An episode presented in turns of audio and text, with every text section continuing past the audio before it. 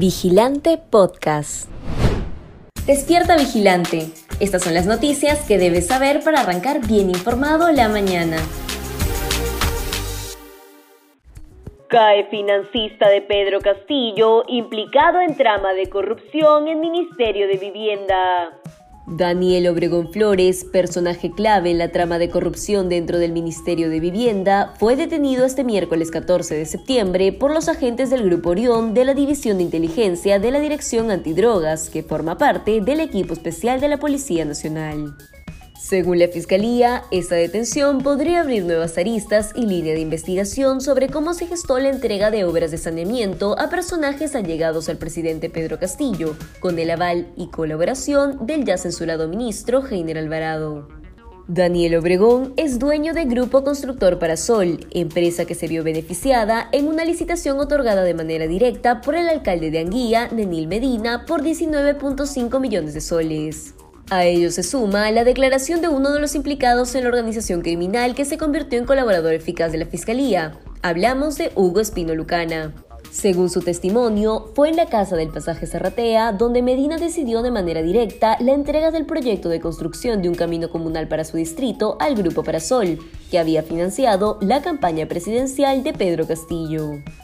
Congreso censura al ministro Heiner Alvarado y Fiscalía pide su impedimento de salida del país. El Pleno del Congreso censuró este jueves 15 de septiembre, por amplia mayoría, al ministro de Transportes y Comunicaciones, Heiner Alvarado. Poco después, el Ministerio Público solicitó al Poder Judicial el impedimento de salida del país del investigado por la Fiscalía por presunta organización criminal. Ahora, el presidente Pedro Castillo, que se había negado a retirar del gabinete a su hombre de confianza, debe aceptar la dimisión del funcionario dentro de las 72 horas siguientes y designar a su reemplazo.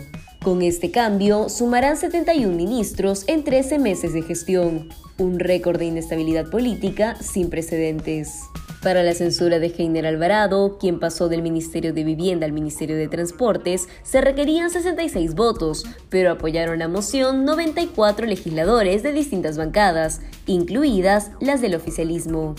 Precariedad laboral se agrava en Perú y afecta a los más jóvenes. La precariedad laboral se sigue agravando en el país en línea con la inestabilidad política e incertidumbre económica que genera el gobierno de Pedro Castillo, con medidas que alientan la informalidad y afectan el empleo formal, como las que restringen la tercerización, promueven la sindicalización o limitan los contratos temporales.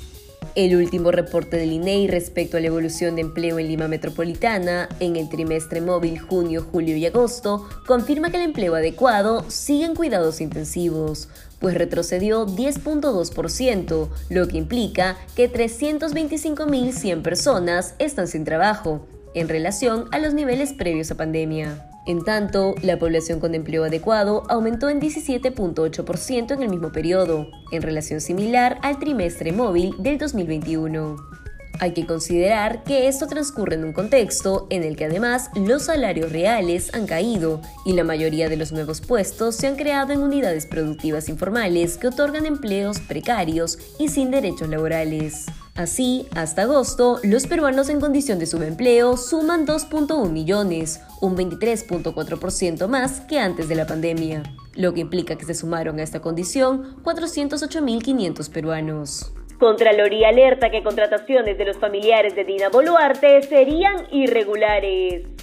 Las contrataciones en el Ministerio de Educación del hermano y la sobrina de la vicepresidenta y ministra de Desarrollo e Inclusión Social Dina Boluarte serían irregulares. Así lo alertó un informe de la Contraloría General de la República publicado el 9 de septiembre, el cual señala que Nicanor Boluarte y Yorca Gamarra no habrían cumplido con presentar los documentos que acrediten su experiencia para laborar en la Oficina de Diálogo del Minedu en 2021. El órgano de control también señala que el hermano de la vicepresidenta habría omitido declarar su parentesco con Yorca Gamarra y su otra sobrina Victoria Dávila Boluarte, quienes también laboraban en el Minedu cuando él obtuvo una orden de servicio a su favor.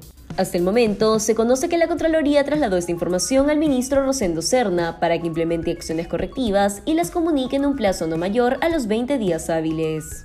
Trabajadores de salud de Lambayeque declaran como persona no grata a Pedro Castillo. Los miembros de la Unidad Gremial de Trabajadores del Hospital Almanzora Guinaga de Salud en Lambayeque declararon como persona no grata al presidente Pedro Castillo por su indiferencia ante sus demandas y solicitudes. De acuerdo a lo mencionado por el presidente del cuerpo médico del hospital, Luis Salinas, el mandatario se comprometió a declarar en emergencia el nosocomio, que al día de hoy cuenta con innumerables falencias que ponen en peligro la vida de más de 2 millones de afiliados de la macro región norte. Tal y como indicó el dirigente, el jefe de Estado visitó hasta en dos oportunidades las instalaciones del centro de salud y anunció que pronto tomaría acciones para mejorar la infraestructura y los servicios ofertados por cada una de las especialidades. No obstante, esto no ha ocurrido y ha generado malestar en el personal de salud y en los afiliados.